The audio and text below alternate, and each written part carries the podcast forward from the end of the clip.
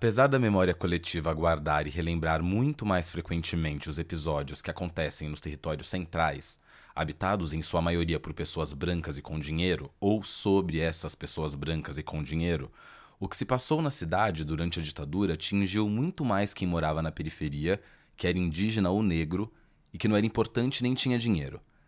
Nesse momento, as indústrias se instalavam em lugares com uma grande disponibilidade de terrenos que na cidade se localizavam perto das grandes rodovias e das avenidas marginais. Esses eixos, na região leste sul, por exemplo, concentraram também as famílias trabalhadoras. A periferia nessa época era bem diferente do que conhecemos hoje. Quem não se lembra, por exemplo, da avó falando que ia fazer algo na cidade?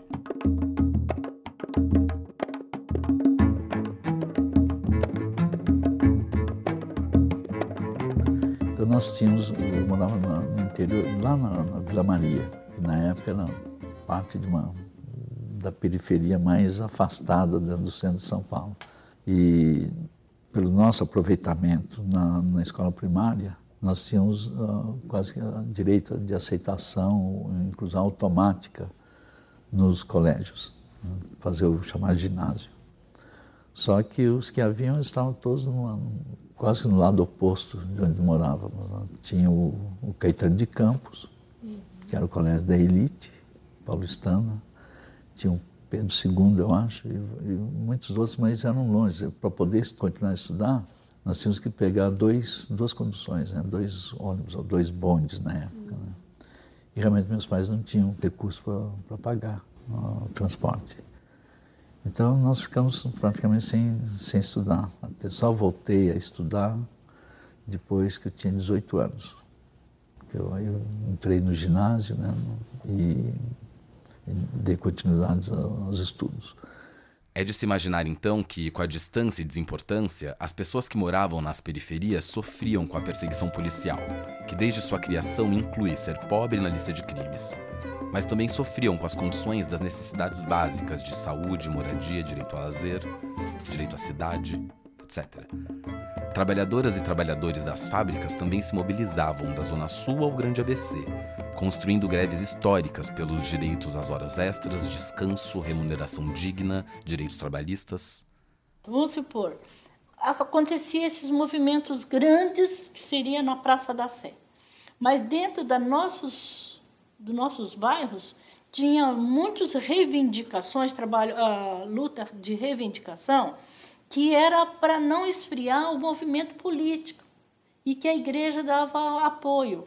Então, nós, nós lutamos por creche, por escola, por uh, asfalto, por água, por esgoto, por posto de saúde, por então todos esses por ônibus. Então todos esses movimentos nada era separado do movimento da caristia. Nada desse movimento era separado dos sindicatos.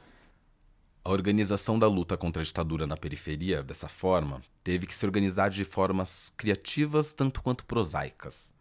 Eram comuns as iniciativas dos sindicatos para distribuir alimentos, assim como as comunidades eclesiais que se formavam junto à Igreja Católica para discutir política e reivindicar melhorias para a região.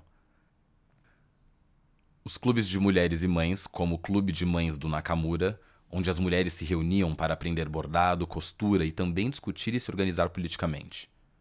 Essa forma de se organizar e as necessidades aproximaram da luta a maior diversidade de atores na periferia, como pessoas religiosas e donas de casa, mulheres geralmente invisibilizadas nos processos políticos. Então saiu umas 40 mulheres com as pranchetinhas dessas para pegar abaixo assinado. Mas antes da gente sair de lá do bairro, a gente dizia para elas: oh, esse abaixo-assinado é porque a gente gostaria que abaixasse o arroz, feijão para ali para lá e tinha um cabeçalho. Tá. E aí a gente saía. Era mulheres analfabetas, era mulher que, que, dona de casa, era mulher que nunca tinha saído de casa, mas todas acreditavam que nessa abaixo-assinado ela ia chegar a dar um grito para ser ouvido. Né? Então era a maneira dela entrosar na política, indiretamente elas conheciam a deparar com a polícia, a brigar com, sabe? As mulheres tiveram grande participação na resistência nas periferias. Ana Dias, voz que escutamos nesse áudio, é a viúva de Santo Dias, operário assassinado pela PM em 1979 em frente a uma fábrica em uma travessa da Avenida Nossa Senhora do Sabará, em Santo Amaro. Depois que Santo Dia foi assassinado em um piquete, Ana penitenciou ao lado do corpo do marido por diversas instituições para garantir que o corpo fosse liberado e enterrado como deveria.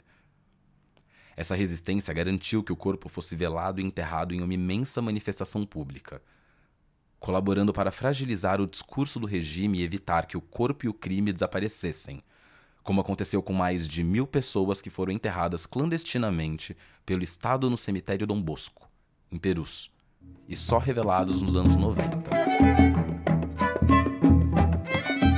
O cemitério, aberto na década de 70, foi usado para ocultar corpos de pessoas executadas pelo Estado em contextos de violência policial, perseguição política e um sem número de casos.